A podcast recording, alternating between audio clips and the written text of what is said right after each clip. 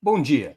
Hoje é 20 de setembro de 2023. Estamos dando início a mais uma edição do programa 20 Minutos. A cidade de São Paulo, o maior e mais populoso dos municípios brasileiros, está às voltas de intensa polêmica que começou com o debate do plano diretor e agora se projeta na lei de zoneamento. O debate é complexo, mas diz diretamente respeito à vida de milhões pois estabelece normas fundamentais para o uso do solo urbano, a construção civil, a organização do comércio e dos serviços, as áreas industriais e assim por diante. Embora esse debate tenha diretamente a ver com a vida dos paulistanos, diz respeito também ao resto do país, especialmente às vésperas das eleições municipais de 2024. Como queremos, afinal, que sejam nossas cidades? Qual reforma urbana propor? Como enfrentar temas tão relevantes como o transporte e a habitação? Como democratizar as cidades brasileiras? Para tratarmos desses temas, nossa convidada de hoje é Bianca Tavolari, uma das principais estudiosas do direito urbano. Ela é professora, pesquisadora e coordenadora de seminários do SEBRAP, Centro Brasileiro de Análise e Planejamento, e principal investigadora do MESSILA, Maria Sibila Miriam Center, Miriam Center. Mestre e doutora em Direito pela Universidade de São Paulo, é graduada em Direito e Filosofia pela mesma instituição, entre outras atividades. Também coordena a seção As Cidades e as Coisas, na revista literária 451, sobre livros que dizem respeito exatamente à questão urbana. Fiquem conosco, que já vamos começar.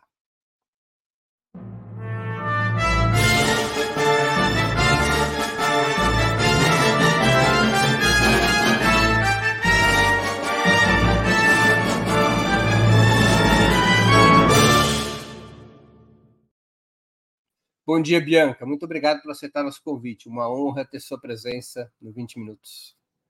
Bom dia a todos e todas. O prazer é todo meu, Breno. Uma alegria estar aqui com vocês, falando de temas tão importantes para as cidades.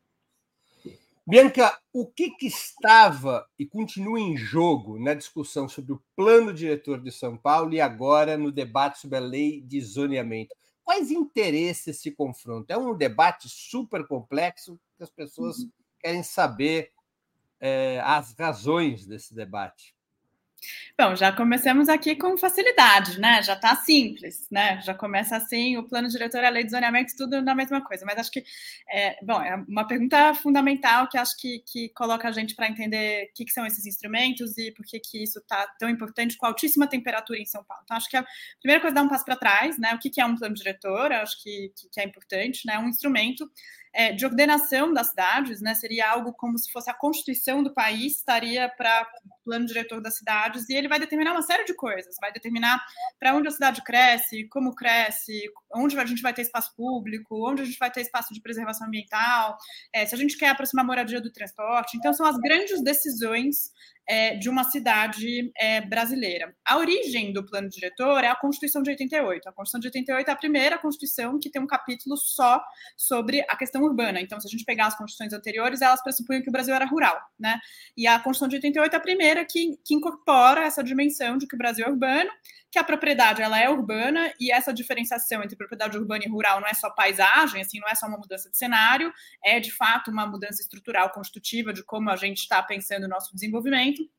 E essa, esse capítulo sobre a questão urbana ele entra na Constituição por causa de uma emenda popular, né, com assinaturas né, da reforma urbana dos movimentos, que propõe então um texto de emenda que é alterado ao longo do processo constituinte e que então entra no artigo 182 do plano diretor. Mas tem uma coisa curiosa que é o plano diretor ele entra não pelos movimentos, ele foi uma proposta de uma emenda do Centrão, né? Por quê? Porque no texto da Constituição, né, tem lá no artigo 182 que é, as cidades com mais de 20 mil habitantes terão um plano diretor e que os critérios de definição do cumprimento da função social da propriedade vão estar submetidos ao plano diretor de cada cidade. Por que, que isso é importante? Porque se a gente pegar e comparar o artigo que fala sobre função social da propriedade rural, os critérios já estão lá na Constituição. Então, se tiver trabalho escravo, descumpre a função social da propriedade, se tiver desmatamento, se tiver é, improdutividade, está tudo lá nos critérios da Constituição. Agora, na propriedade urbana, não tem, tem uma terceirização do critério para o plano diretor, então cada cidade vai ter um. Então, o que é a função social da propriedade no Rio de Janeiro é diferente de Brasília, é diferente de São Paulo, a depender como cada plano diretor é, estabeleceu isso e fez com que a gente adiasse durante muito tempo o debate sobre cumprimento da função social da propriedade. Uma pergunta: os planos diretores são optativos ou obrigatórios? Obrigatórios. Obrigatórios. Todas as cidades com mais de 20 mil habitantes e cidades né, que são turísticas e têm uma dimensão ambiental precisam ter planos diretores necessariamente. Então, só vai ser é, é, não obrigatório para cidades menores do que 20 mil ou que não estejam em área turística ou com uma dimensão ambiental específica. Então, tem uma obrigação. Estou contando esse senta que lá vem a história toda para já te responder sobre São Paulo, já vou chegar lá, porque então a gente tem um instrumento que ele já nasce desde o início como um aglutinador de uma arena de conflito. Então, a gente está falando sobre propriedade privada, limites da propriedade privada, interpretação do que, que é limite é, e o que é justamente exercício da propriedade privada numa democracia que positivou na Constituição tanto a propriedade privada quanto a função social, né? Então, as duas coisas são direitos fundamentais, então, como que a gente interpreta isso? E, então, o plano diretor é essa grande Constituição em que a gente toma as decisões principais, e o zoneamento é uma lei posterior que, do ponto de vista de São Paulo, ela veio antes dos planos diretores, nosso primeiro zonamento é de 72, né? E tem um histórico importante aí de como a gente fez isso é, ao longo do tempo, que depois a gente pode comentar, e que ela define quadra a quadra, lote a lote, os usos, né? Então, se a gente vai ter uma zona exclusivamente residencial, se a gente vai ter uma zona de proteção ambiental, se a gente vai ter uma zona que é, é, é especial de interesse social para habitação de interesse social, por exemplo, isso vai lá no mapa e vai gravando cada uma dessas coisas. Em que momento que a gente está agora para te responder muito rápido e a gente já continuar a passar a bola para você para a gente continuar a conversa? A gente acabou de aprovar a revisão do plano diretor no final de junho. É, com alterações muito Cada graves. 10 anos o plano diretor tem que ser revisado. É, tem uma, uma, uma, uma, dimensão dos planos diretores que eles preveem a sua própria revisão, né? Então tem a necessidade de revisão a cada 10 anos ou antes, a depender de como, de como a, a Câmara de Vereadores e a própria cidade determina. A ideia era positiva, era indicar assim, olha, a cidade muda, as coisas mudam, a dinâmica dos instrumentos pode ter coisa que dá certo, tem coisa que dá errado, ou então tem coisa que não foi prevista, então tem essa possibilidade de revisão, mas o que acaba acontecendo é que as revisões é, funcionam como uma janela de alteração e de retrocesso em relação a conquistas importantes nos planos anteriores, e foi isso que aconteceu em São Paulo.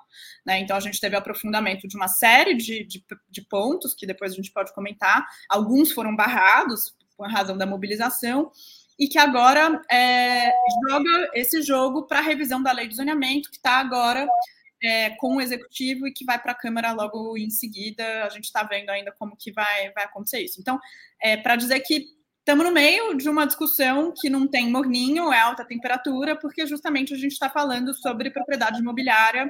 É, Deixa eu entendi a diferença. O plano diretor ele estabelece as normas e a lei de zoneamento executa as normas. Mais ou menos, mais ou menos. É, o, plano diretor, o plano diretor é uma norma, é uma lei. As duas são normas. Então, do ponto de vista, são duas leis e os dois são instrumentos. Então, o plano diretor vai fazer grandes decisões. Então, por exemplo, uma grande decisão que tinha no plano diretor de 2014. Queremos crescer, é, mas queremos adensar, ou seja, construir mais perto de áreas de transporte. Por quê? Bom, queremos então que a gente tenha transporte consolidado, como estação de trem, metrô, linhas de ônibus, e a gente quer colocar mais gente morando perto dessa infraestrutura. Faz sentido, porque é uma infraestrutura que é custeada com o dinheiro de todo mundo, porque tem uma dimensão de acesso, para evitar o que a gente chama, né, em, em, os urbanistas chamam de movimento pendular, que todo mundo que já teve em São Paulo sabe exatamente o que, é. Se você mora longe do seu emprego, você passa um determinado conjunto de horas para ir para voltar, então você faz que nem um pêndulo, esse vai e volta, que é tempo de vida das pessoas, que se as pessoas morassem perto do transporte público, isso talvez fosse diminuir, né? Então, isso foi uma grande decisão, mas poderia ser outra. Poderia ser, a gente quer crescer, não quer crescer na vertical, a gente quer crescer na horizontal. Agora, o zoneamento, ele vai implementar uma parte dessas decisões e vai falar do uso. Então, no plano diretor, a gente está geralmente falando sobre parâmetros construtivos, é, indicando incentivos para quem constrói, é, dimensões maiores. No zoneamento, a gente vai discutir coisas como, por exemplo, é, um bairro como os Jardins, né? Que eu acho. Ah, tem aí é, a, a, o, as imagens, né? Um bairro como os Jardins, por exemplo, para quem conhece aqui em São Paulo, se você caminhar pelos Jardins, você não vai ver uma padaria na esquina. Tem uma razão de ser, e é uma razão de ser norma, da norma, que é, é uma zona exclusivamente residencial. Então, não é possível, pela legislação atual, colocar uma padaria na esquina no, no Jardim Europa. Né? Quando você vai mais para perto da Rebouças, você começa a ver casas mais baixas que têm uma função comercial, porque aquilo é uma Zecor, é uma zona de corredor. Então, o zoneamento estabelece que Jardim Europa é 01, zona exclusivamente residencial, e ali é uma zona de corredor que faz uma transição de usos. Então, o zoneamento ele vai estabelecer principalmente isso. Então, o zoneamento não vai dizer quanto que eu posso construir, o potencial construtivo, nada disso, isso é o plano diretor. E o zoneamento vai dizer assim: esse uso pode aqui, esse uso não pode aqui, de maneira principal. Assim, então, tem uma. É... E por que, que a temperatura está alta? Quais são os interesses ah. que conflitam? Bom, a temperatura está alta por várias razões. Bom, no plano diretor, a temper... né, e, e, e, primeira coisa, né, o plano diretor que foi aprovado é, jogou uma série de definições importantes para o mercado imobiliário, que tinham sido uma espécie de conquistas no mercado imobiliário na, na discussão do plano, para o zoneamento. Já vou comentar sobre elas. Então, uma delas que é o tema super quente, que são os eixos, né? Que é o jeito que a gente chama, mas que são os eixos de estruturação da transformação urbana, porque tudo tem que ser grande, com sigla, com dificuldade para a gente entender, mas a ideia é a gente traduzir aqui, né? E esses eixos são justamente uma dessas decisões que a gente tomou lá em 2014 que eu estava explicando. A ideia é que a gente quer adensar perto do metrô é, e do transporte. É, era uma boa decisão, do ponto de vista, uma série de pontos de vista, seja no sentido da democratização dos espaços de transporte, da infraestrutura de mobilidade, do ponto de vista ambiental, ter uma cidade que, que cresce na vertical em lugares específicos, é, do ponto de vista da moradia e emprego, da locomoção na cidade, do tempo de vida das pessoas. Acontece que de 2014 para cá a gente foi vendo uma série de distorções. Né? Então, uma das distorções que a gente consegue ver claramente, né, e quem caminhou por São Paulo nos últimos tempos consegue ver isso com muita clareza, é que a gente tem uma a gente de fato construiu mais na área dos eixos, né? Então, de fato, a gente está é, a gente estimulou o mercado imobiliário privado a construir nessas áreas, né, que são as áreas de influência dos eixos. Quem caminhar né, pela Rebouças, na Vila Madalena, no Paraíso, no Tatuapé, enfim, vai ver uma série de construções. São Paulo virou um grande canteiro de obra. O que, que é esse estímulo? O que, que é esse incentivo?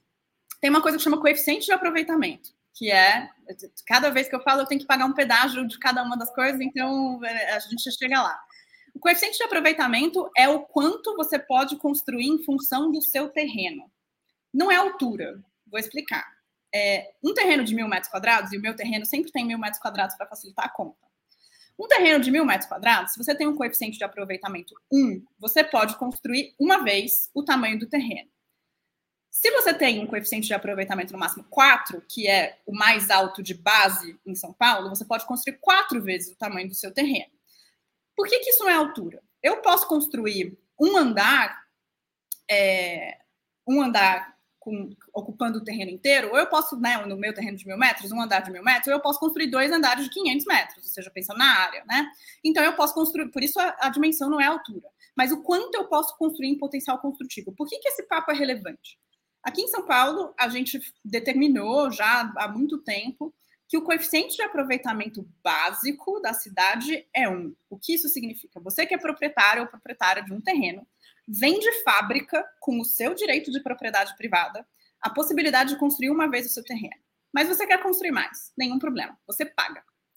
Isso se chama, de novo, mais um palavrão, a outorga onerosa do direito de construir. O que isso quer dizer? Precisa de uma autorização, que é pública, para você exercer o seu direito de construir, ela é onerosa, ou seja, ela custa dinheiro. Isso tem é, raiz num instrumento chamado solo criado, lá da década de 70, vários lugares, na França, é, foi uma inspiração para o solo criado aqui brasileiro, mas diversos países fazem isso. A ideia é muito básica, que é o direito de construir, ele não advém da propriedade privada, ele é público. Porque se a gente deixar essas pessoas construírem do jeito que elas querem, eu gero externalidade negativa para o poder público, que é tenho que fazer infraestrutura de saneamento, tenho que fazer infraestrutura de iluminação, tenho que modular o trânsito. Então, um ganho privado é, obtido nesse terreno ao máximo, gera perda para todo mundo. Então, portanto, eu preciso compensar esse, essa dimensão de construção, eu preciso regular o quanto a pessoa pode construir. Esse é o filé mignon da discussão dos coeficientes de aproveitamento. Por quê? Esses eixos que estão próximos do transporte permitem que se comece a discussão num coeficiente de aproveitamento 4.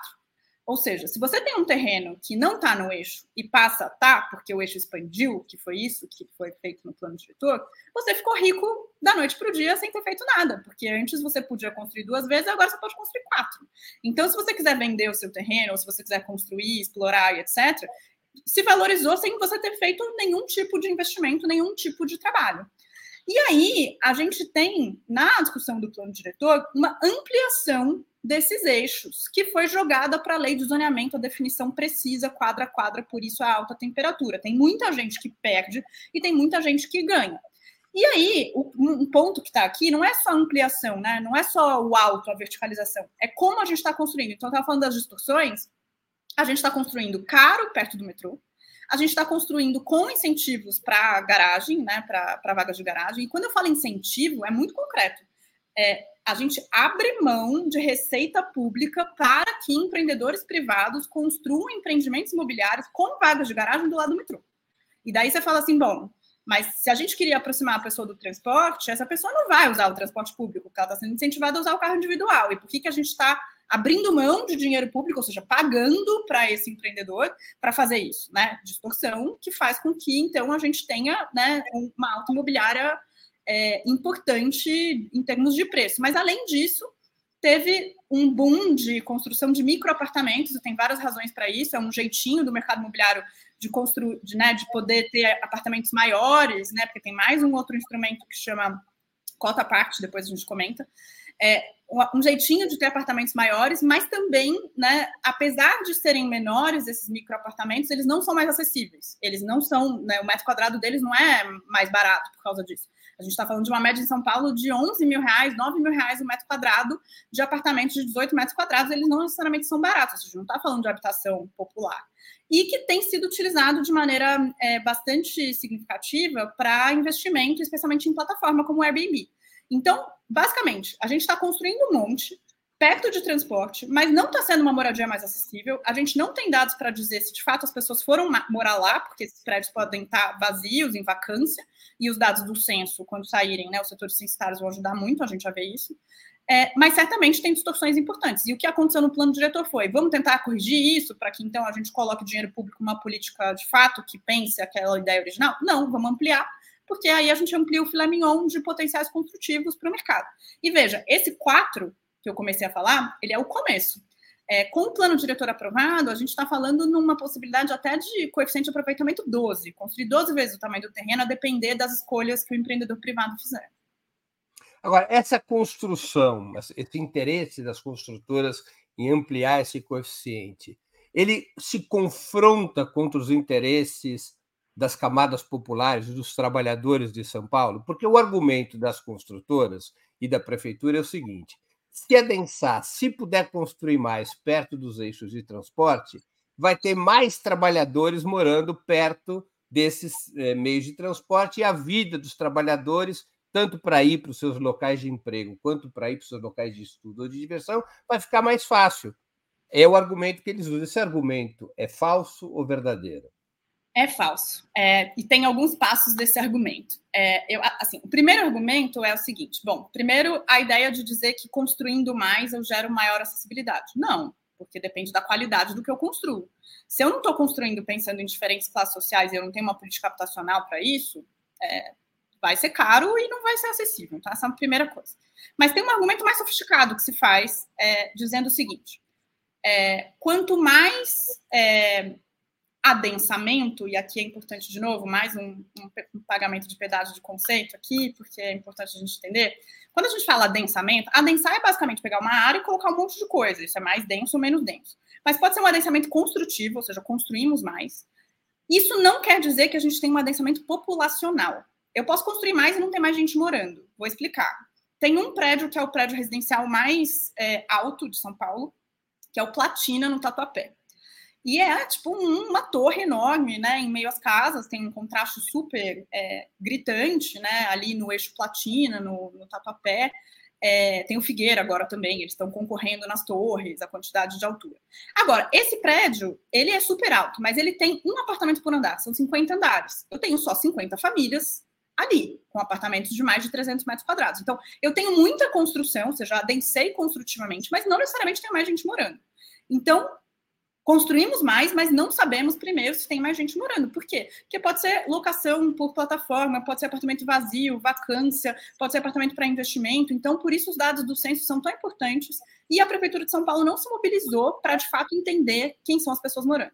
A outra coisa é, pode ter muita gente morando, mas que não necessariamente é gente mais pobre ou né, uma classe média. A gente está falando de gente mais rica. Então tem uma dimensão que é essa política, já que tem dinheiro público, a gente não quer, né? Assim, não faz muito sentido você, né, do ponto de vista público, você colocar dinheiro público para fazer uma política de colocar gente muito rica do lado do metrô que não vai usar o metrô, porque a gente perde cinco vezes. A gente perde é, a localização. Então, essa é uma coisa importantíssima da propriedade, é, de maneira geral, da propriedade fundiária, que essa localização não se reproduz, né? E ela foi produzida com dinheiro público, porque ela só é atrativa porque tem um metrô, tem um ônibus, tem um trem que foi produzido com dinheiro de todo mundo. Então, primeira coisa, perde a localização. Segundo, que esse prédio não vai ser demolido tão cedo, né? Porque a gente está pensando para o futuro, então eu consolidei um padrão de segregação é, específico naquele território.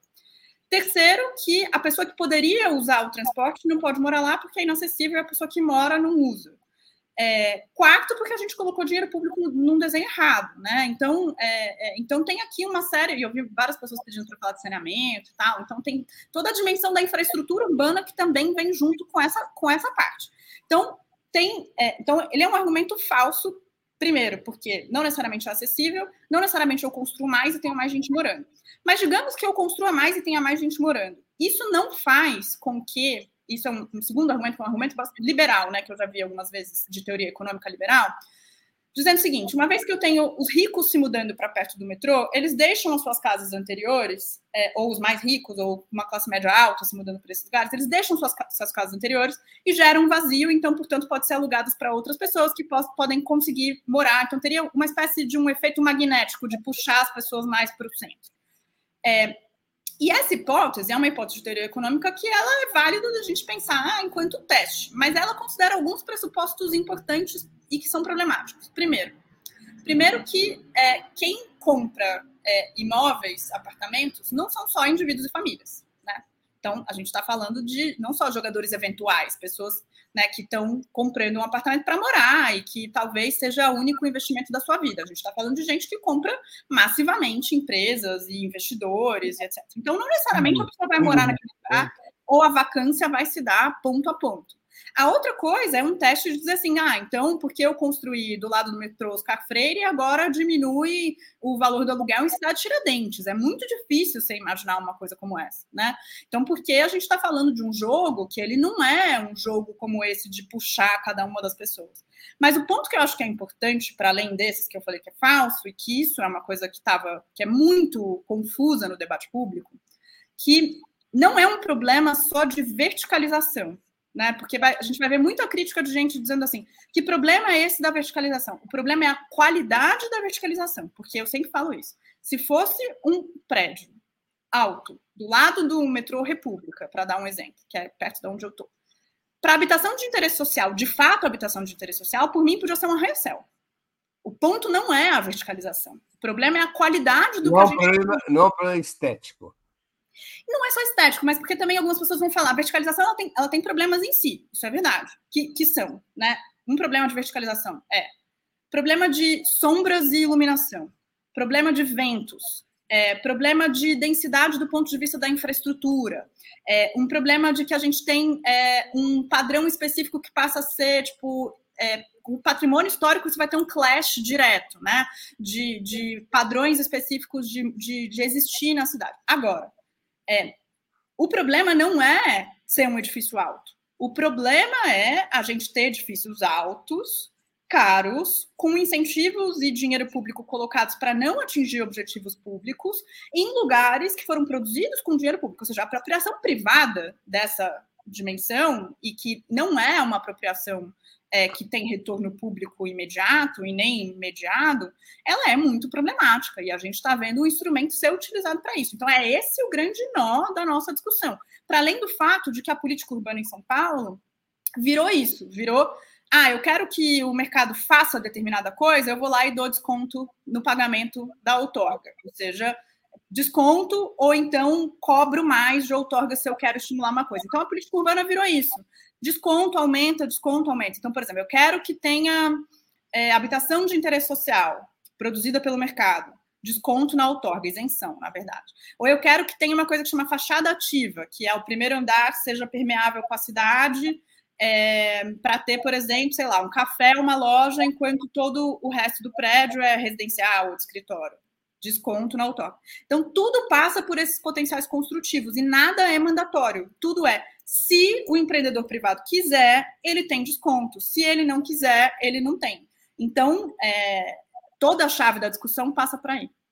Uma curiosidade: os ricos em São Paulo, eles não seguem a tendência de outras cidades do mundo de quererem viver fora do centro, viver em condomínios para além das fronteiras da cidade? Eles querem, eles estão voltando a viver no centro? Olha, tem, tem é, esse foi um movimento que, que, que, aconteceu em São Paulo, e aqui acho que né, não posso deixar de falar da Teresa Caldeira, que tem o livro Cidade de Muros, e tem né, um artigo que chama Enclaves Fortificados, que saiu na Novos Estudos antes do, do livro sair, e que vai sair uma Novos Estudos agora em que eu comento os 25 anos desse artigo, ou seja, o que, que aconteceu é, com a segregação urbana. Né? Esse movimento começou, né? Então, se a gente pensar do jeito que a Teresa Caldeira organiza, que eu acho que é um jeito correto, se a gente pensar, é, é, são padrões de segregação diferentes, né? Então, São Paulo surge, né, como esse lugar no centro em que a gente tem é, a moradia popular junto com a moradia é, é, da elite, né, produzida conjuntamente com os cortiços, com as vilas operárias, etc. Daí vai se estabelecendo ao longo do tempo um padrão centro-periferia, ou seja, um centro é, que não é um centro só geográfico, mas é uma centralidade, que depois, então, as áreas periféricas vão se consolidar porque São Paulo cresce na horizontal, cresce por loteamento irregular, né, sem infraestrutura, tem toda uma discussão né, da especulação imobiliária, ou mesmo da natureza do nosso capitalismo, se a gente for pegar né, o início do SEBRAP, né, não, sem querer só puxar a sardinha para o meu lado, mas é porque foram eles mesmos. Né? Então, se for é, o, Lúcio Kovarik, o Paul Sinde, o Chico de Oliveira, eles estavam olhando justamente para esse crescimento por periferias na horizontal, né, com abertura de loteamentos, e o quanto isso era um modelo de especulação imobiliária que jogava com o Estado. Né? Então, uma das estratégias que os loteadores privados faziam eram, por exemplo, comprar uma série de, de terrenos e lotes, mas deixar vazio o terreno do meio. Então, lotear aqui, vender as casas, mas o terreno do meio não. Esperando, por exemplo, demandas por é, linhas de ônibus, iluminação, que elas tinham que passar por esse terreno vazio e que, portanto, valorizava esse terreno do meio. Né? Então, então, isso é importante eu estou contando não só em tom de anedota, porque especulação imobiliária é um grande tema, mas também porque geralmente a gente ouve que São Paulo não é planejada, né? E aí o argumento todo não, não, tem um planejamento, ele não é um planejamento estatal de acordo com o interesse público, mas o planejamento do crescimento na horizontal vem daí. Então, primeiro esse primeiro padrão de segregação tudo junto, depois, né, centro-periferia, e aí ali na década de final da década de 80 começa essa dimensão voluntária de autossegregação em condomínios fechados, que bagunça um pouco o padrão de segregação, porque esse, essas pessoas ricas vão morar perto das pessoas pobres, né? É, o, o, Morumbi é exemplar disso, o portal do Morumbi, do lado é, das maiores favelas, ou então a Faville, enfim, os condomínios fechados vão, vão, vão é, proliferar nesse sinal de, né, de, de afastamento do centro com um discurso de segurança muito forte, né? Passa a ser um produto imobiliário bastante grande. Mas agora a gente está vendo coisas como, por exemplo, né, um dos produtos imobiliários importantes da Minha Casa Minha Vida é condomínio fechado. Então, né, o condomínio fechado deixou de ser é, uma exclusividade de, de, de classes ricas. Mas se a gente for, for, pensar onde as classes ricas moram em São Paulo, e aí, de novo, a gente tem um problema que são os dados de 2010 do censo, né? Os setores censitários, vai ter que. Esse, esse censo, quando sair, vai ser assim, uma, uma alegria. Eles estão soltando só em espirros, mas quando saírem os setores censitários, a gente vai conseguir melhor. Mas tem é, é, esse setor sudoeste, né? Então, quando a gente está falando é, ali, né, entre Berrini e é, Jardins Pinheiros, Moema, Vila Madalena, a gente está falando desse, né, Brooklyn, Paraíso, a gente está falando desse filé mignon para além é, dessas áreas de auto de autoexclusão, né? E coisas como, por exemplo, né, que acabou de acontecer aquele edifício no Itaim, né, que eram é, unidades de 300 a 700 metros, com nove vagas de garagem em cada unidade, e completamente irregular, né? Não estava tá, tá na Operação Urbana Faria Lima, não tinha comprado os potenciais construtivos, não tem autorização, e aí tem uma discussão agora que o MP está sugerindo demolir. É, e a discussão só começa com essa discussão da demolição, porque é um prédio no Itaim, né? Porque se fosse um prédio regular. É, no é, Itaim é, Bibi, não no Itaim Paulista. É, não no Itaim Paulista, exatamente. Mas se fosse no Itaim Paulista, ninguém estaria achando é, muito, muito polêmico a ideia de demolir, uma vez que não teve nenhum tipo de licença e não teve o pagamento dos potenciais construtivos. Então, isso também é importante para a gente entender, porque geralmente quando a gente fala moradia irregular, a gente pensa moradia de pessoas vulneráveis e pobres, mas é, Alphaville era terra indígena e foi irregular, é, todas as dimensões de onde é, é pessoas ricas moram também podem ter uma série de irregularidades importantes como essas. É um traço comum às grandes cidades brasileiras esse processo que os especialistas chamam de gentrificação, a expulsão dos pobres das regiões centrais? É uma característica comum aos grandes centros brasileiros? Olha, eu acho que é possível dizer que sim, mas a gente tem que tomar algum cuidado. É, a gente fala de gentrificação, né? Gentrificação vem de gentry, né? Que é uma, uma burguesia vitoriana inglesa é, e que então gentrificação descreve um processo de substituição de populações, de uma população mais pobre com uma população mais rica. É, então, primeiro tem que ver como que esse movimento, então assim, né, descrito dessa maneira muito fria que eu estou falando, ele é um movimento de substituição de populações. Agora, ele é precedido por uma série de movimentos. Então, para que isso possa acontecer, a gente tem que ter um bairro, então, um lugar que tenham pessoas mais pobres morando. E nas capitais brasileiras, a gente está falando que os centros das cidades geralmente são esses lugares. Então, precisa de um, de um gap de diferenciação de valor. Então, se a gente for pensar o centro da cidade de São Paulo, né? Uma construção de, de, de, uma narrativa, mas não só de que o centro é degradado, de que precisa ser revitalizado. A ideia de revitalização já inclui a ideia de, de vida, né? Não a vida, então precisa colocar vida, então a vida de quem está lá vale menos.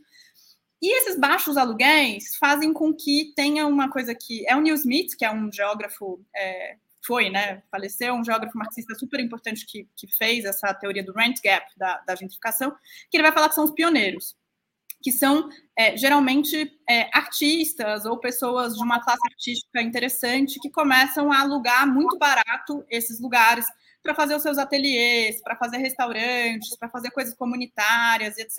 E daí o que começa a acontecer? Começa a acontecer, nossa, esse bairro começou a ficar mais legal, agora é atrativo, né? Tem, tem picho, né? Que é visto geralmente como uma coisa negativa e não como arte, né? Tem picho e tem uma área que é considerada degradada, mas começa a ficar cool, começa a ficar legal, etc.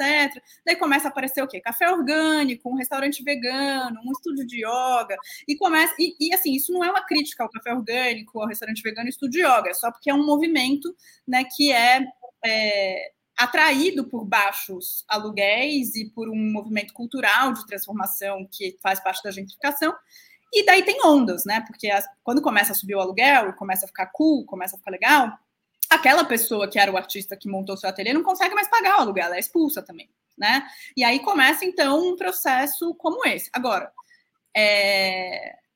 e claro, tem né, investimento público. Se a gente pensar o centro de São Paulo, né, é, todos os investimentos das últimas prefeituras, de maneira geral, é investimento sobre investimento no centro. Se a gente pensar, foram três reformas do Vale do Anhangabaú, né, por exemplo. Mas isso não é automático, né? Então, tentativas de fazer com que a gentrificação aconteça, por isso, por exemplo, né, depois imagino que você vai querer entrar, mas a Cracolândia é um problema tão grande é, para essa região do ponto de vista da gestão Tarcísio da gestão Nunes, porque ela impede movimentos como esse de valorização de propriedades. Tanto é que né, teve aí uma isenção de PTU para as pessoas que moram diretamente no fluxo, é uma isenção de, pro, de um imposto sobre propriedade, é por isso, é disso que a gente está falando. Né? Então tem aí uma coisa que é, é, não é automático, né? Então são movimentos de gentrificação. Em São Paulo tem uma tentativa histórica de fazer isso via cultura, né? A Sala São Paulo, né? É uma tentativa de fazer como se fosse um polo aglutinador é, de alteração populacional. Então é isso, né? A música mais erudita possível no lugar considerado mais degradado ou não receptivo de um ponto de vista. Dentro da Cracolândia, praticamente. Exato. Exato. Então, é, mas aí não consegue converter, né? Então você precisa ter a, a, diferença, né, o rent gap, ou seja, tipo, um, um, um preços baratos para atrair as pessoas e para que então esse uso comece a ser diferente. É, tem, tem autoras que falam que quando aparece um Starbucks é, é o sinal da, da gentrificação, ou então quando o café deixa de se chamar pingado, chama latte e custa, sei lá, 14 reais, aí a gente já está vendo que a coisa, é, o seu aluguel vai subir. Né? Ou então tem um, uma, uma pichação que eu uso nas minhas aulas na Espanha, que é o seu grafite aumenta o meu aluguel né? Então, é, isso quer dizer que a gente é contra grafite? Claro que não, mas é, é para a gente entender um movimento de tornar os bairros atrativos, de fazer com que isso é, seja atrativo para um determinado grupo de pessoas que expulsa outros. Né? Isso é, é produzido de maneira estatal, mas também via, via mercado e atuação de indivíduos. Então, acho que dá para dizer nas cidades, mas, mas que não dá para a gente. É, não necessariamente é um, é um destino, né? Quer dizer, em termos sintéticos, há uma contradição entre a ideia de plano diretor, que é gestão e planejamento público, e a pressão dos grandes grupos imobiliários e sua clientela mais rica. Ou seja, isso aqui há uma contraposição entre o interesse público e o interesse dessas empresas, as grandes empresas imobiliárias. Ah, batalha de força no escuro. É isso. É, não tem nenhuma dúvida. É... Deixa eu fazer uma pergunta emendada já nessa. O programa Minha Casa Minha Vida, que foi lançado em 2009 pelo segundo governo Lula e retomado agora na nova administração do líder petista, ele tem influência sobre os grandes centros urbanos e sobre esta batalha em relação às grandes empresas imobiliárias que controlam boa parte do solo urbano? Tem, é, mas a história é longa também. Quer, vamos dividir por parte? Como você quer fazer? Você, dá, você eu, que manda. Eu, eu mando, olha só.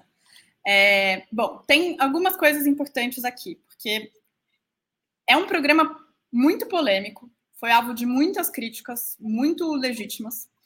É, mas a primeira coisa que a gente precisa dizer é o programa que destinou maior quantidade de recursos para habitação social no Brasil na história, mais inclusive do que o BNH, que é o Banco Nacional de Habitação, que foi né, criado em 64, na ditadura militar, e que tinha uma política habitacional específica. Então, é, o que o Minha Casa Minha Vida fez, é, o BNH não conseguiu fazer em mais de 20 anos de existência. Então, tem uma, uma dimensão aqui que a gente precisa entender é, desse programa. Qual é a principal crítica com a qual eu concordo? É, a principal crítica ao Minha Casa Minha Vida, formulado anteriormente, e agora a formulação é outra, e a gente já discute, é que era um programa de construção de unidades, casas, que primeiro passa pela compra. Todo mundo vira proprietário. E isso não quer dizer que todo mundo de fato virou proprietário e proprietária. Isso quer dizer que a gente gerou um endividamento de 35 anos na população inteira. Então, essa é a primeira coisa. Então, é um programa habitacional que tem subsídio, mas que gerou esse endividamento gigantesco de uma série de famílias para acessar a moradia. Precisava ser assim? Não, porque a gente está falando de moradia, não de propriedade. Então, o leque de política habitacional é muito maior do que construir casa e vender com. Né, é... Só para nossa audiência acompanhar, uma alternativa seria construir, ao invés das pessoas serem proprietárias, ter uma lei que diga cada um que morar nessas moradias pagará uh, ah, 4% do seu salário por mês. Sim, seria uma alternativa, por exemplo. Então, poderia ser isso. Poderia ser uma locação social, que é o que estão sendo desenhados agora, mas especialmente poderia não construir. Poderia falar assim: olha, tem imóveis vazios no centro das cidades. Que tal se a gente desapropriasse esses imóveis vazios e a gente reformasse esses imóveis sem precisar construir e, portanto, fizesse um arranjo específico de política habitacional, que pode ser uma concessão, pode ser uma locação social, pode ser uma série de coisas. Não precisa então, construir, porque quando, isso é importante. Então, vamos, vamos parar aqui. Tem uma coisa que é muito importante, que é o seguinte: a gente vai lá e fala assim, déficit habitacional brasileiro é de não sei quantas milhares de casas, etc. E isso, geralmente, faz com que a gente pense, precisamos construir X casas. Não, não necessariamente. tem é, soluções. Claro, em alguma medida vai ter que construir isso, é evidente. Mas tem soluções habitacionais que não passam só pela construção de casas, seja via Estado, induzidas via Estado, que o Estado mesmo não, tem um programa né, habitacional de construção estatal, né, sempre pensando né, com parceria público-privada, ou então construção pelo mercado, pelo privado. Isso é, é, é, uma das dimensões. Mas um programa de cumprimento da função social da propriedade de imóveis vazios tem rebatimento habitacional, se for desenhado para que isso seja assim. Um programa de regularização fundiária de lugares onde as pessoas já moram, ou então de urbanização de favelas, eu não preciso tirar a pessoa de lá, posso, isso custa caro também, não é barato, mas é outra solução habitacional. Então, é um leque e é muito errado que a gente, para um problema tão importante quanto o problema da moradia, tenha sempre uma resposta única. Tradicionalmente, a gente teve. Agora, pela primeira vez, a gente está pensando dentro do Minha Casa Minha Vida, mas o desenho ainda está muito assim no início, que é uma política de locação social no Minha Casa Minha Vida e uma política de retrofit, que eu vou explicar também. Tenho que parar aqui para pagar cada um dos pedágios. Daí vocês me cobram se eu não, não pagar os pedágios, vocês veem. Que é retrofit é diferente de reforma. O que, que é um retrofit? É, Todo mundo que já viu é, filme em que aparece Paris, ou já teve oportunidade de ir, se for mais privilegiado, já viu um retrofit, que é um prédio muito antigo, que claramente a sua fachada é um prédio antigo, mas que por dentro ele é todo moderno e ele foi remodelado para ter acessibilidade, para ter elevador, para ter uma dimensão de é, calefação e uso do meio ambiente e também para conversão de uso, ou seja, que ele poderia ser um prédio comercial e que virou habitação. Então, o que a gente está falando é uma coisa que em cidades europeias é feito assim, né, de maneira massiva há muito tempo, e que é a ideia, então, que a gente pegue esses prédios que já existem, que podem ser históricos ou só antigos, e reforme de uma tal maneira que eu possa mudar o uso. Então, não é só uma reforma, é um pouco mais do que isso, por isso chama retrofit, e tem incentivos específicos. Então, estou pensando isso para dentro do Minha Casa Minha Vida. Mas a política federal, até então, é, até agora, sempre foi, desde a ditadura militar até agora, que era compra de casa com endividamento de família. Mas, importante notar, Minha Casa Minha Vida, ainda que tenha muitas críticas, fez uma coisa que nem o BNH fez, né? Que é subsídio massivo para famílias de, com renda até 3 mil reais, e especificamente o que a gente chama do faixa 1, que são as famílias com renda até 1.800 reais que é a concentração do nosso déficit, da nossa falta, né? Eu comentava que o déficit, toda vez que a gente conta ele, a gente faz uma conta imediata, que é a conta de padaria, tem, temos que construir tantas casas, e não é verdade, porque a solução é maior. Mas Minha Casa Minha Vida focou, né? É, isso não quer dizer que a maioria das unidades tenham sido construídas para faixa 1, mas os dados que a gente tem mais recentes estão falando em mais de 30% dos recursos do programa para faixa 1 para habitação de gente muito pobre. E isso fez com que, então, essas pessoas, elas não são bancarizadas da mesma maneira. Então, tinha um subsídio de pelo menos 95% dado pela Caixa, com parcelas muito pequenas para compra dos imóveis. E isso é novo na história. Deu certo? A resposta, é, ela depende de uma série de elementos. Então, as críticas que são críticas que eu entendo muito legítimas são o seguinte: bom, primeira coisa, a gente não determinou terrenos para onde essas unidades e esses conjuntos habitacionais iam ficar. Então, quem escolhia o terreno eram as construtoras.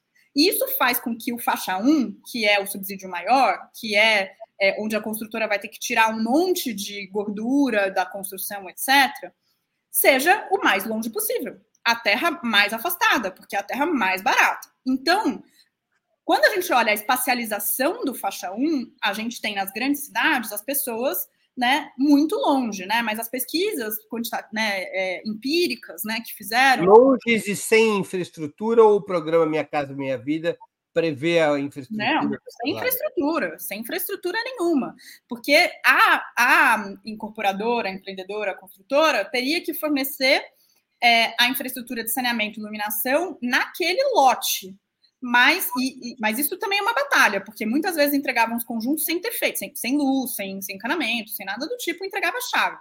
Mas tem coisas piores, né? Então, por exemplo, é, conjuntos na, na, periferia de São Paulo, ainda também né, na região metropolitana, é, tinham, por exemplo, hipermercados próximos que colocavam vans para ir duas vezes no dia até lá para que as pessoas conseguissem fazer compra de mercado, assim, porque é uma coisa, não tinha nenhum tipo de coisa perto.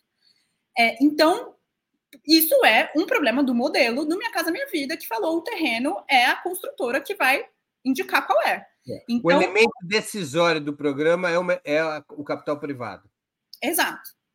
É, e aí, então, mas tem uma intermediação pública, né, tinha, né, uma intermediação pública via Caixa, para controlar qual é a demanda, né, e quais pessoas qualificavam para o Minha Casa Minha Vida. Então, uma das críticas importantes é, a gente não pensou em produzir cidade, a gente pensou em produzir casa. E, na verdade, casa, leia-se endividamento porque né, as pessoas, ainda que com subsídio de 95%, vão ter que pagar parcelas muito baixas, são parcelas de 50 reais, 80 reais, 150 reais, ao longo do tempo. Então, tem aí uma crítica importante é, que eu acho que deve ser considerada.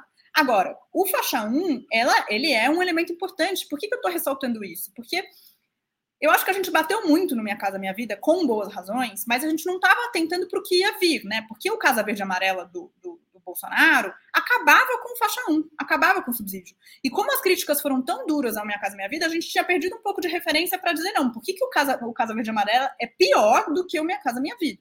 Né? E era pior em todos os sentidos, ou seja, esse subsídio direto, dinheiro público, deixou de existir e passou a ser só quem consegue se bancarizar e fazer financiamento imobiliário com, com, alguma, com algum subsídio de juro via caixa, mas não com injeção de dinheiro, né? É, então, uma das críticas é essa: é, a determinação do terreno é privada, a determinação da construção é privada e esse, e esse endividamento que passa pela compra.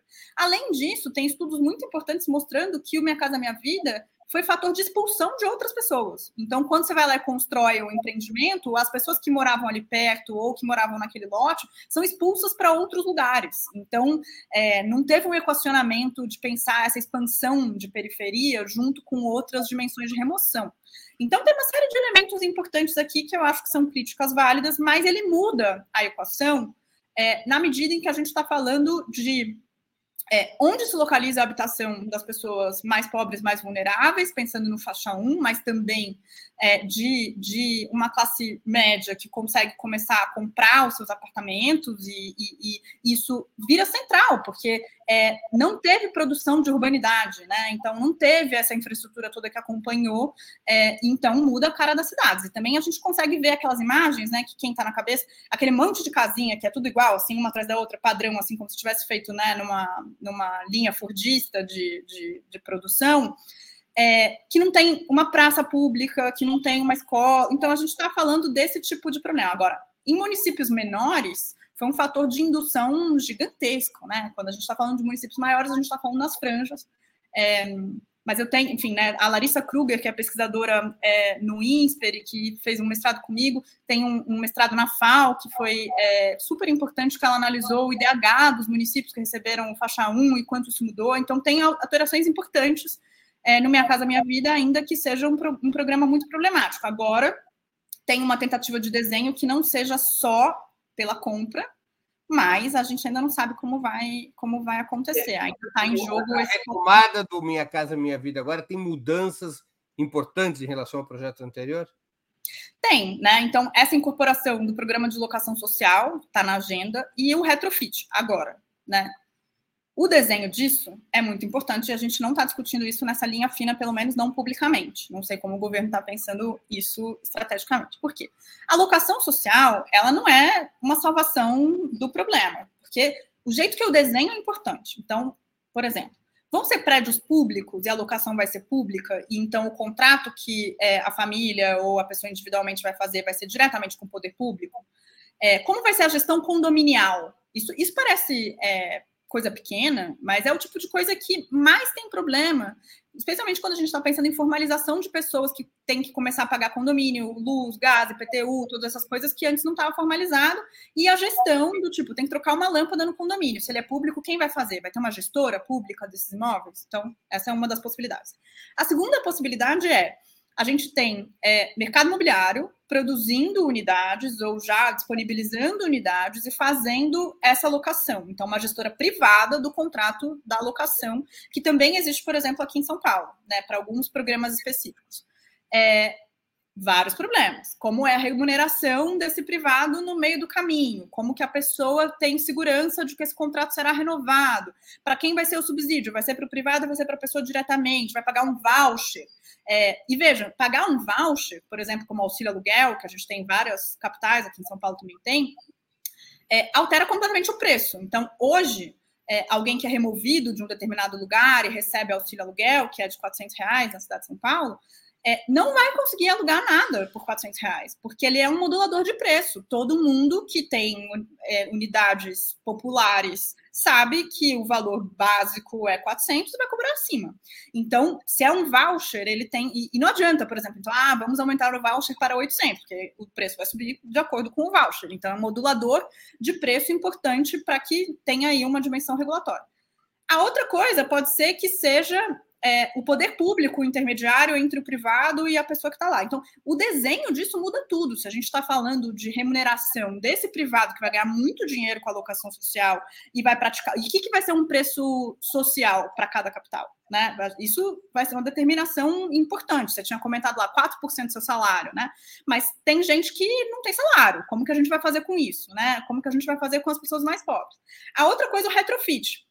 A gente tem aqui em São Paulo uma lei de retrofit, inclusive, quando eu era coordenadora lá no INSPER do Núcleo de Questões Urbanas, a gente fez um estudo técnico sobre a lei do Requalifica Centro, né, muito crítico, porque né, é, são uma série de incentivos tributários e também de desenho que vão levar, e que é o que está acontecendo em São Paulo, né, no centro de São Paulo, a retrofit, ou seja, é bom do ponto de vista ambiental, é bom do ponto de vista de que a gente não está construindo unidade nova necessariamente, mas o desenho, nada impede que a gente coloque dinheiro público para que esses, esse nicho do mercado, porque não é todo mundo que faz retrofit, é um mercado mais novo, etc., que tem uma especialização super caro, fazer retrofit tem outros tipos de risco, é, faça isso para é, unidades de alto padrão. Porque eu tenho a conversão de um, uma função que era comércio ou né, não residencial para uma função residencial, mas nada na lei de São Paulo garante ou exige que esse é, empreendedor faça isso para moradia é, popular. Então, aqui em São Paulo, a gente está vendo isso. A reconversão e utilizando imóveis no centro de São Paulo que são históricos, retrofitados, para classes altas ou médias altas, né? É, então, Minha Casa Minha Vida ele vai ter que equacionar uma coisa que é de um risco muito grande, com muito dinheiro envolvido, com um empreendimento que é, vamos colocar quanto dinheiro para isso, para que isso vire de fato popular. E essa conta eu acho que ninguém fez ainda. Então, o desenho de cada uma dessas inovações não está equacionado é, e pensar isso na escala do país inteiro vai ter que ser um esforço é, e conversando com os planos diretores de cada cidade, né? Porque também tem isso, para facilitar a nossa vida. Cada cidade tem um plano diretor com instrumentos de uso, etc. Como vão fazer isso? Não sei. Mas que bom que está na agenda é, para que se faça, né? Para que não seja de novo um modelo único só de compra, porque a habitação é muito mais que isso. E tem que pensar especialmente nas pessoas que mais precisam, porque afinal de contas, né, é, é, é o nosso principal é, foco de déficit. Nesse conjunto de questões, que inclui programas federais como Minha Casa Minha Vida, normas nacionais, normas locais, os prefeitos que serão eleitos no ano que vem, eles têm poder para mudar esse cenário? Olha, é, prefeitos e prefeitas conseguem fazer algumas coisas. Então, é, quando a gente está falando de planos diretores, né, seja do ponto de vista da revisão ou do ponto de vista da criação de planos diretores, é, a iniciativa da, da lei é do executivo. Né? Então, é o executivo que vai propor uma revisão de plano. Então, por exemplo, agora a gestão Nunes é, propôs a, a, o texto né, que foi aprovado pela Câmara. É, mas é um jogo combinado, né? É um jogo com a Câmara. E aqui em São Paulo esse jogo é tão combinado que fica uma coisa, né? É, é, as tensões que existem entre a Câmara e a, e, a, e a, Prefeitura nos últimos tempos são muito poucas, né? E são tensões de aceleração, né? É, é, para que, por exemplo, vote a lei de zoneamento o quanto antes, né? Para que a Prefeitura entregue a minuto, etc. Mas prefeitos e prefeitas têm muita coisa para fazer. Claro, a situação de São Paulo é muito. É, é, gente, eu estou falando especialmente pensando em capitais e cidades grandes, né? As cidades médias, as cidades menores, a gente tem, tem outro tipo de, de, de dinâmica. Mas uma cidade como São Paulo tem, acho que, um, um tipo de, de situação hoje que talvez nenhuma cidade no mundo tenha, que é 36 bilhões de reais em caixa, sendo que metade desse, desses 36 bilhões é de livre disposição. Né? Então, um prefeito ou uma prefeita de uma cidade que tem tudo isso de orçamento é, consegue colocar, é, é, fazer muita coisa. É, e no caso do Ricardo Nunes, o que tem um problema na gestão é um, eles não conseguem gastar, né? Tem um problema administrativo de gestão, eles não conseguem gastar, e daí vai gastar nas coisas que são fáceis de fazer e que dão retorno imediato, que são, por exemplo, né, ele anunciou e está fazendo isso sistematicamente, é, um programa, o maior programa de recapeamento de via que a cidade já viu, né? E que isso é, assim, é, nenhum prefeito ou prefeita que está pensando a sério, no, não é nem só no futuro, é no presente das cidades, está colocando o seu carro-chefe, e aqui carro né, é interessante porque tem a metáfora automobilística, é, em, em asfalto, né? Então, assim, porque é, qualquer cidade que minimamente está pensando, né, teria que estar tá pensando como que a gente resolve o problema das enchentes em São Paulo, que passa, por exemplo, por como a gente se relaciona com as nossas águas, né? E não só canalizar e fazer piscinão, por exemplo. Mas é, isso está completamente fora da agenda. Então, acho que a eleição do ano que vem vai ser decisiva, especialmente para São Paulo, mas para outras cidades também. Mas sim, prefeitos e prefeitas têm bastante coisa que conseguem fazer, é, se tiverem, né? É, é uma agenda que passe por esses instrumentos, mas mesmo por fora do plano diretor, tem muita coisa que dá para fazer. Bianca, deixa eu voltar a um tema anterior, porque há muitas perguntas nesse respeito. É, por razões profissionais, eu fiz muitas matérias na Venezuela. Na Venezuela existia um plano durante o governo Chaves, eu não sei se ele continua, que eram os condomínios integrais, o programa habitacional deles, que aliás teve ajuda da ex-presidenta da Caixa Econômica Federal aqui no Brasil, a Maria Fernanda, era o que era um condomínio integral? Não era só um projeto de construção de casas. As casas, uhum. aliás, eram construídas e eram colocadas móveis dentro das casas. Mas, além disso, nos condomínios tinha que incluir escola, posto de saúde, praça, equipamentos culturais, ou seja, era uma mini cidade o condomínio. Uhum. O Minha Casa Minha Vida prevê este tipo de construção? Mas no caso da Venezuela, que eu não conheço tão bem, é, de quem era a propriedade? Era pública? Era privada? Quem que ia construir? A construção era privada, era uma empresa que era contratada, mas uhum. a incorporação do terreno era terreno público, ou terreno privado desapropriado pelo poder público. Então, o, o, governo desapropriava determinadas áreas, dizia: aqui vai ser construído uma comuna, que é como eles chamam, para 5 mil pessoas, e aí eles contratavam a empresa para construir. A empresa ela era contratada para construir, licitada para construir dentro de um determinado terreno com exigências mínimas estabelecidas pelo poder público. O programa Minha Casa Minha Vida ou algum outro tipo de programa federal prevê este tipo de iniciativa? É, não, porque acho que tem duas, dois pontos diferentes aí, né? Primeiro, porque é, essa determinação, pelo que você está me contando, é uma determinação para lugares específicos, ou seja, o terreno já está equacionado de quem é né? E, e, no Minha Casa Minha Vida, até é, é, do jeito que foi implementado e também do jeito que eu estou vendo agora, pode ser que, que tenha mudado e eu não sei, é, essa dimensão da construção de casas com os terrenos vai ser as construtoras que vão determinar onde são os terrenos. E isso passa por um problema muito grande que a gente é, né, claro, vai ter uma, tem uma discussão em curso, né, na SPU, né, Secretaria de Patrimônio da União, sobre os terrenos que são da União, que podem ser utilizados para construção de habitação, né, e aí no jogo com estados e municípios, então o uso de terrenos públicos para isso também, né. E também tem que lembrar que 1% do Minha Casa Minha Vida era o Minha Casa Minha Vida entidades, né, que eram as entidades que construíam, então tem uma construção, né, uma construção cooperativa, mas era 1% do programa, né, então, mas já tinha esse, esse tipo de modalidade é, em que associações de moradores, movimentos de moradia se uniam com, com cooperativas técnicas, né, propunham o projeto, conseguiam os recursos e faziam toda a gestão do, do entidade, compravam o terreno, então já faziam tudo isso, mas é, é muito marginal, ainda que seja importante. É, a exigência, né, no caso da construção, era da, da, da entrega da, das unidades junto com uma infraestrutura básica, né, de saneamento, iluminação, gás. É, e isso, e não de equipamentos públicos, né? É, mas aí eu não sei se eu, se eu acho que, que faz, faria sentido é, a dimensão do, de exigir os equipamentos públicos, porque é, essa talvez seja uma tarefa estatal, né? A tarefa da produção de localização. E também, uma vez que você coloca esses equipamentos lá, o preço da terra sobe. Então, tem uma coisa aí que é um equacionamento de como que a gente pensa essa, é, é, essa dimensão da localização e acho que é uma indução pública, né? Esse é um dos grandes problemas. Só para puxar aqui, quando a gente fala isso é importante, né? Tem um, um que leva história importante. Quando a gente fala habitação de interesse social, a gente quer dizer muitas coisas. Então, geralmente, quando a gente fala habitação de interesse social, quem não é do campo pensa Minha Casa Minha Vida, um subsídio direto e tal. Mas, por exemplo, no plano diretor de São Paulo, quando está escrito habitação de interesse social, não quer dizer habitação subsidiada.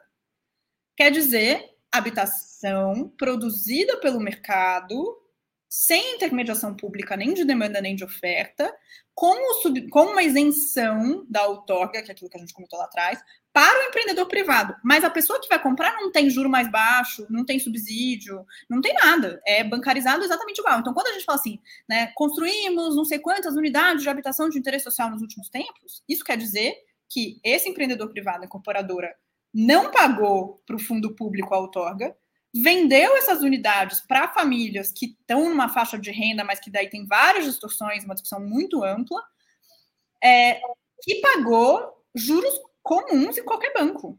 É, e sem que, por exemplo, a prefeitura fizesse um deparo ali, olha, tenho essas famílias na, na fila da Secretaria de Habitação e que, portanto, podem ser atendidas. Não. Então, é, quando a gente fala habitação de interesse social, é, pode ser um incentivo para a construtora, para o consumidor final, é, pode ter intermediação direto de poder público, pode não ter. Então, cada coisa que a gente fala é uma coisa diferente para a gente não confundir, porque senão parece assim: olha, São Paulo, que política maravilhosa, construiu milhares, né? e nos últimos anos foram assim, milhares mesmo, né? Assim, de, de unidades de habitação de interesse social. Isso quer dizer que a gente tem pessoas mais pobres morando melhor? Não, porque né? E aí, só para explicar, para não deixar assim no vazio, assim, misterioso do porquê do, do, critério de renda, a gente tem duas faixas: HS1, que é de 0 a 3 salários mínimos, e HS2, que é de 3 a 6. Primeiro, esses seis salários mínimos já é complicado, porque hoje são R$ 7.800 e uma família pode ser de uma pessoa, né? Então, uma pessoa que ganha R$ 7.800 está muito né, longe de ser alguém vulnerável no país que a gente vive. Então, essa é a primeira coisa, mas ela não é ilegal, ela só é uma distorção de desenho. Agora, o outro problema é quem controla a renda da família? A incorporadora. Aqui em São Paulo. Então, vamos dizer, Breno, você vai lá comprar um, um, apartamento em construção, é uma HS2, e você mostra que você ganha, sei lá, 6 mil reais por mês e a sua renda está lá, você qualifica. Agora, essa incorporadora não tem nenhuma capacidade de gestão de cruzar a informação que você trouxe ela não consegue cruzar com dados públicos da, da, dos seus rendimentos, se você aplica na bolsa, se você ah, tem dinheiro em fundo público, se você tem patrimônio, etc. Ela vai ter que pegar esse documento pelo valor de face do que você entrega. Então, a capacidade de distorção disso é muito grande. Então, essa é uma das coisas que tem inquérito do Ministério Público analisando a habitação de interesse social que foi fraudada seja com laranja, seja com várias pessoas que compram no mesmo CPF uma quantidade de unidades, porque as, as, a, as empresas não estão falando entre si, e nem deveriam, porque isso não deveria ser tarefa do, do privado, deveria ser uma intermediação pública. Além disso, tem um problema que é um critério fixo de renda, que ele é um critério imperfeito de renda. É, a gente sabe que a, a renda das famílias oscila, é, isso e por isso é tão importante uma coisa como Minha Casa Minha Vida colocar uma gestora com uma caixa no meio para fazer justamente esse cruzamento de informações e acompanhamento das famílias. Então, é, pode ser a aplicação imperfeita de um critério de renda como essa, né? Então, uma pessoa que ganha R$ 7.500 vai comprar uma unidade de habitação de interesse social subsidiada, né, para o empreendedor e não para ela, os juros dela não são menores. A outra coisa pode ser fraude. E uma terceira coisa é quando a gente tem um modelo de habitação de interesse social como esse, que é o que a gente tem em São Paulo, se eu tenho então necessidade de pagamento por banco comercial, bancão, né, não é banco público necessariamente, a faixa de zero a três salários mínimos foi para o espaço, né? Porque a pessoa que ganha zero ou um salário mínimo nunca vai conseguir comprar. É, então a gente, é, então é muito diferente quando a gente fala habitação de interesse social aqui na cidade de São Paulo nos últimos anos é essa política, é muito diferente, por exemplo, do Minha Casa Minha Vida ou do Casa Verde Amarela. Bianca, deixa eu passar aqui para alguns outros assuntos, a gente está chegando no final da entrevista. Qual é a sua opinião sobre a retomada da proposta de tarifa zero para o transporte público? Essa na sua avaliação, deveria ser a grande bandeira progressista das eleições de 2024? Olha, eu acho central, acho fundamental que a gente consiga retomar agora, depois de 10 anos de junho. É, e faz muito sentido que ela seja colocada é, na pauta da, das próximas eleições municipais. A gente está vendo uma série de municípios pequenos, é, com prefeitos e prefeitas de partidos que não necessariamente progressistas, que estão adotando tarifa zero e estão vendo, assim, efeitos, acho que a gente ainda não tem uma medição concreta, é, quantitativa disso, mas vendo efeitos econômicos gigantescos e na vida das pessoas, né? Alteração da dinâmica das cidades, uma vez que tem a tarifa zero. É, e a outra coisa que é muito interessante é quando a gente coloca na mesa uma coisa que há 10 anos atrás era um pouco lunática, né, do ponto de vista do debate público visto pelas pessoas quando o movimento passe livre falava em passe livre e tarifa zero, eram né, tirados como lunáticos, né, 20 centavos por si só já parecia é, enlouquecedor, mas agora a gente está discutindo a sério com uma política como essa, então certamente, agora, de novo, o, o diabo está nos detalhes, né? Quando o Ricardo Nunes, prefeito de São Paulo, fala que ele está estudando a tarifa zero, ele não está pensando é, numa política progressista de tarifa zero. Ele está pensando numa remuneração é, robusta e segura para empresas de ônibus. Então, isso é um ponto muito importante que a gente precisa levar em conta no desenho da tarifa.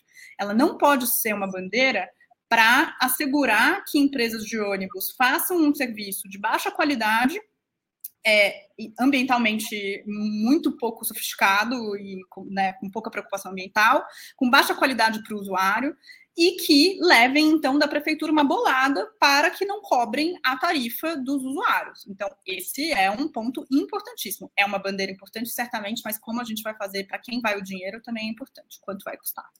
Então, para mim, certamente, né, é, teve um texto de, de, de é, ativistas pela mobilidade urbana que falaram que é, o, a tarifa zero é o novo Bolsa Família, eu acho que, que, que, é um pouco por aí, mas acho que tem uma dimensão importante de quem, de quem vai receber. Eu vi que tem uma pessoa perguntando quem paga a, a conta, né? Que acho que conversa com que, o que a gente está falando aqui. É, historicamente, a tarifa de, de, ônibus nas cidades brasileiras ela é paga pelo usuário e só pelo usuário. Cidades como São Paulo e Brasília, por exemplo, tem subsídio, né? Mas é, paga pelo usuário. Agora, historicamente no movimento de mobilidade urbana tem uma, uma, uma tentativa de dizer tem que variar essa cesta de financiamento é, da tarifa para que ela possa ser mais baixa. Então, dinheiro público, subsídio direto, certamente. Pagamento pelos usuários, também. Algum pagamento é possível, né? Se for zero, não, mas um pagamento pelos usuários. Mas também, por exemplo, pedágios urbanos, dinheiro de pedágio urbano, implementação. É, tributo de aplicativos de transporte, né, para fazer uma cesta como essa, para tentar, então, diversificar as fontes de financiamento para que a gente tenha uma tarifa que não seja só paga pelo usuário e mudar as formas de licitação e as formas de remuneração das empresas de ônibus. Só para citar um caso de São Paulo, por que, é tão difícil fazer isso, né?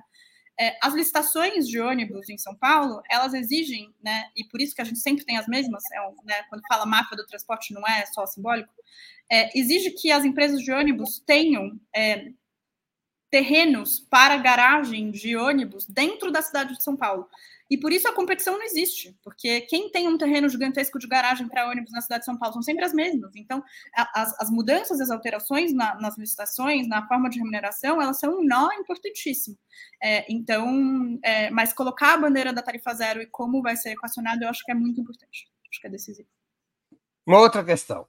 Vários outros países, eu vou citar novamente o exemplo da Venezuela, mas também do Chile, tem uma organização política pela qual as grandes cidades são divididas em municípios internos, com um máximo de 200 ou 300 mil habitantes, os quais os pre o prefeito os vereadores são eleitos diretamente. São Paulo, por exemplo, tem subprefeituras, mas subprefeituras são uma extensão da prefeitura. Não tem eleição, não tem administração própria, não tem orçamento próprio. Nos exemplos que eu citei, e são muitos outros no mundo, eh, evita-se ter uma administração municipal hipertrofiada. Estabelece um limite, 200, 300 mil moradores, tem orçamento próprio, elege o prefeito, elege Câmara de Vereadores ou conselheiros municipais, e cria-se uma região metropolitana que abriga todos esses municípios. Esse modelo, na sua opinião, deveria ser adotado no Brasil?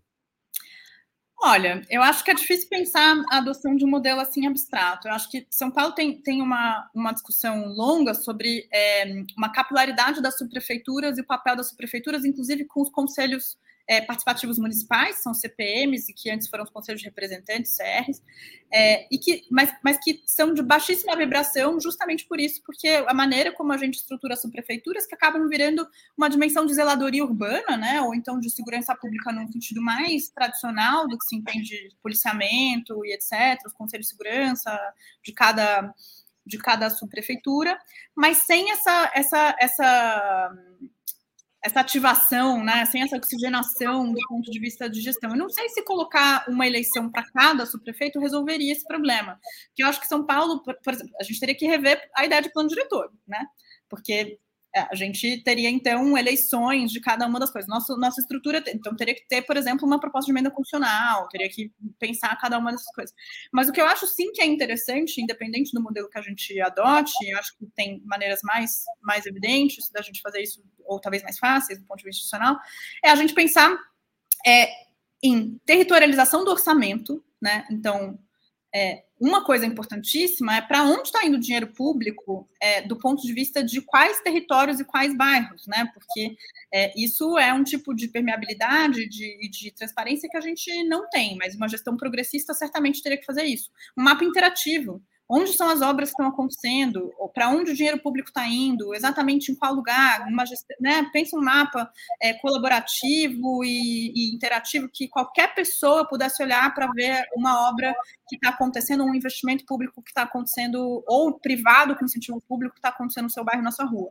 Isso a gente não tem e a gente não consegue diferenciar por bairro. A outra coisa seria é, pensar né, os prefeitos e subprefeitas, de fato, é, como, com responsabilização, né? Porque a gente também tem muito pouco. Então, é, é um cargo que acaba sendo uma pulverização, uma capilarização é, da, não é nem tanto do, do, prefeito ou da prefeita, mas da Câmara de Vereadores, né? Acaba sendo base né, para a Câmara de Vereadores, especialmente. É, e reproduz uma série de, de, problemas, né? Então, eu acho que, que a gente teria que pensar, não sei, né? O modelo pode estar na mesa da gente estudar, fazer toda uma, uma reformulação de como os planos são, são determinados, a gente gostaria de ser várias microprovíncias, é, formalmente, talvez a gente já seja, né, no ponto de vista da dinâmica, mais formalmente ser, é, mas acho que tem aí caminhos que podem tentar chegar no, no objetivo disso, que é uma democracia ainda mais local, mais né, é, é, radical no sentido da democracia mesmo participativa, com outros, com outros instrumentos. Esse é um debate longo em São Paulo, mas é, claramente não avançamos.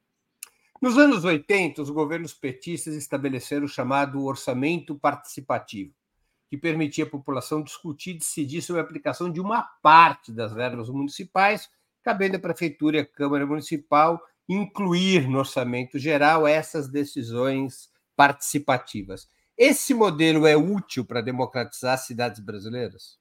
Ah, certamente. É, e, e, claro, quando eu digo certamente, não quer dizer que o orçamento participativo não tenha problema de implementação, né?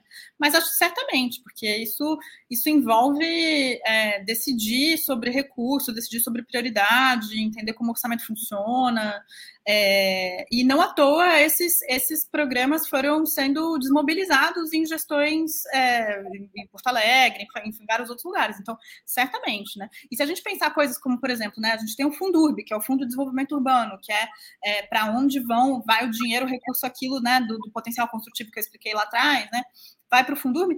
Então, uma, gestão compartilhada, né? Alguém falou aqui também é, de planos de bairro, né? Que também estão previstos. Exatamente, uma gestão compartilhada de recursos que a gente pudesse pensar a partir dos conselhos participativos, para onde vai, quais são as necessidades da cidade, fazer uma votação que nem se faz no AP, né? No orçamento participativo, de, de prioridades e prioridade de cada bairro junto com o plano de bairro. Isso seria seria algo que, assim, parece muito pequeno, mas a gente tem os instrumentos para fazer isso e poderia fazer. E acho que tem tem teria uma vibração é, e, e, e, quando envolve né, determinação de orçamento, acho que né, isso gera um engajamento necessário. Né? Isso, São Paulo, isso é verdade em São Paulo, mas também é verdade em várias outras capitais, que a gente tem uma sociedade civil muito organizada, né, e que muito, né, em associações de bairro, movimentos de moradia, movimentos por transporte, e que, portanto, determinar do ponto de vista de financiamento seria, seria sensacional, eu acho. Uma gestão progressista poderia implementar isso com, com, com alegria, pelo menos a minha.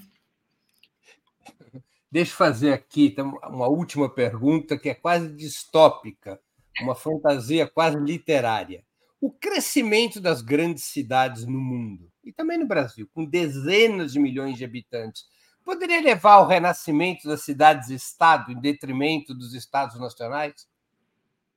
Essa é uma ótima pergunta, porque na pandemia a gente estava falando que as cidades iam morrer, né? É, então tem uma coisa que é geralmente a gente oscila entre essas duas coisas, né? As cidades não vão existir mais, porque agora tudo é remoto e as pessoas vão fugir para o home office vai fazer com que as pessoas possam morar de qualquer lugar, as grandes cidades não fazem sentido por causa do preço e de todos os problemas é, ambientais, poluição, trânsito, enfim. É, mas, ao mesmo tempo, essa ideia de, de, de, cidades que são tão importantes que elas se tornam mais importantes que os estados. Ela não é uma ideia tão utópica. Tem, inclusive, um livro do Rand Hughes, que é um cientista político, que eu entrevistei para 451, depois a gente pode deixar o link, é, que ele tem um livro que chama As Constituições das Megacidades. Não, ainda não foi traduzido, é Constitution of Megacities. É, dizendo que ele acha que as constituições nacionais teriam que prever uma espécie de autonomia política das megacidades, então pensar São Paulo, né, como é, uma das maiores maior cidades da América do Sul, né, é, teria um status diferente. Ele até propõe umas coisas do tipo é, valoração proporcional de voto a depender de áreas mais densas, é, e dizendo o quanto isso seria importante do ponto de vista político, se tornar cidades-estado.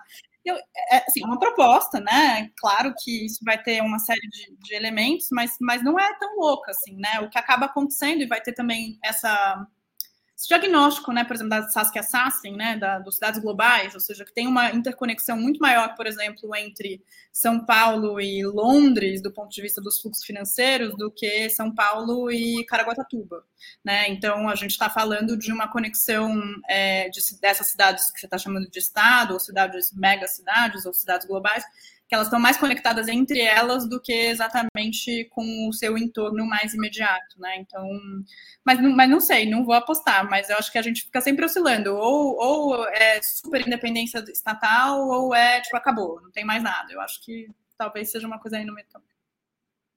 Bianca, nós estamos chegando ao fim da nossa conversa. Eu queria te fazer duas perguntas que eu sempre faço aos nossos convidados e convidadas antes das despedidas. A primeira, qual livro você gostaria de sugerir aos nossos espectadores. A segunda, qual filme e ou série poderia indicar a quem nos acompanha?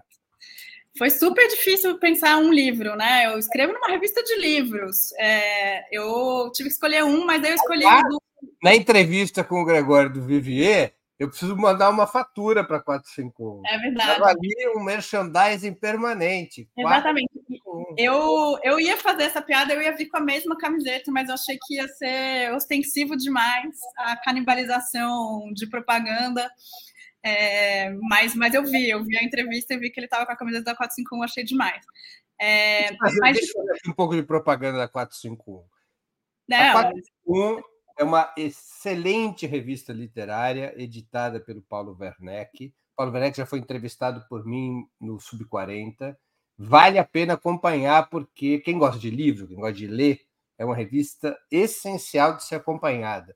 Uma revista impressa, muito bonita e que traz sempre muitas resenhas interessantes e o, o que ajuda a orientar, a organizar a nossa leitura. Então, independente da camisa do do Paulo Werneck não ter pago nenhum centavo pela camiseta do, que o Gregório usou, vale a pena ler a 451. Eu vou até pedir para a produção subir o link da 451 aqui enquanto a gente vai conversando. Mas eu volto para você para te perguntar. Livro.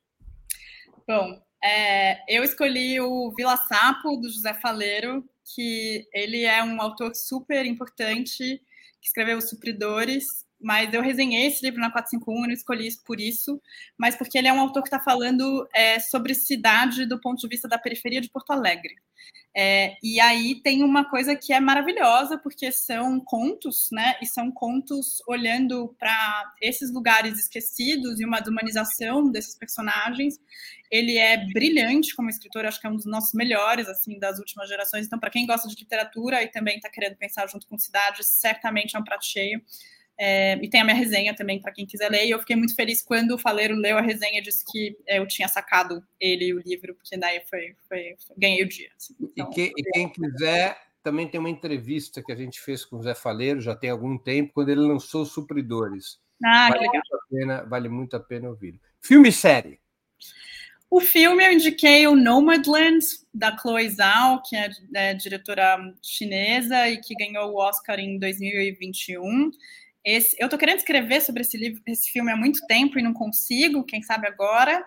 É, que é esse filme que, enfim, também todas as minhas cores têm a ver com cidades, né? Porque eu achei que estamos aqui na temática, que é essa vida nômade que pode ser muito romantizada, umas, umas partes do filme romantizam um pouco essa vida, mas não todas que é essa crise habitacional tremenda nos Estados Unidos pós né, crise financeira é, de 2007, 2008, que teve como lastro né, a hipoteca, então a gente está falando né, de mercado imobiliário justamente no centro da, da equação, e que então acompanha é, a personagem da Frances McDormand, né, que é a atriz, num trailer, e essa vida das pessoas que não têm casa e moram em trailers, é, e que isso coloca para a gente essa dimensão da crise habitacional importante, né, que nos Estados Unidos agora especulação imobiliária é especulação que vai é, é, tratar e vai endereçar terrenos de trailer, porque as pessoas já não têm mais como morar, tem né, dados mostrando que um trabalhador ou uma trabalhadora de salário mínimo médio nos Estados Unidos não consegue pagar o aluguel de um quarto em nenhum estado.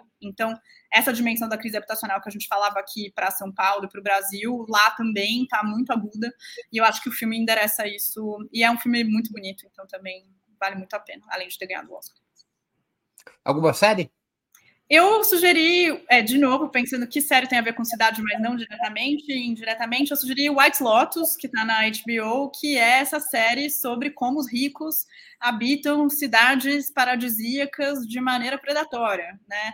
Então dá para ler um pouco nas entrelinhas essa essa é, essa conduta e essa, essa forma de viver é, das elites muito endinheiradas, para além de ser muito divertido, tem esse lugar de, de pensar por dentro, por dentro da riqueza da dimensão material, né? As ilhas, os lugares específicos, a Sicília, enfim, que eu acho que, que são essas paisagens construídas no estilo resort de alto luxo, que tem várias aqui no Brasil também. É, então pensei, pensei essa. Mas eu tô meio mal nas séries, não tô, não tô com tanto tempo para assistir essa mais antiga. Muito bem, Bianca, eu queria agradecer muito pelo teu tempo e por essa conversa tão interessante, tão provocativa sobre o tema cidades. Muito obrigado por ter aceito o nosso convite. Imagina, foi um prazer. Que bom que deu certo, que eu tive que cancelar duas vezes, então desencantou. É, e a gente está no meio da revisão da lei de zoneamento daqui de São Paulo, com um debate de novo em altíssima temperatura, então né, todo mundo está super convidado para acompanhar. É, e eu tenho certeza que essas coisas que eu falei de São Paulo, né, tem um bairrismo, né, de falar de São Paulo, mas, mas eu vi várias pessoas comentando de outras cidades. Você nem paulistana é. Nem paulistana sou, exatamente. Você vê bairrista sem ter lugar de fala. Eu sou carioca, mas moro em São Paulo há mais de 20 anos. Ela é carioca. Muito bem. Muito obrigado. Obrigada a você, Breno, foi um prazer. Agradeço também a todos e todas que assistiram a esse programa, em especial aqueles e aquelas que puderam fazer contribuições financeiras ao nosso site e ao canal de Ópera Mundi no YouTube. Sem vocês, nosso trabalho não seria possível e não faria sentido. Um grande abraço a todos e a todas.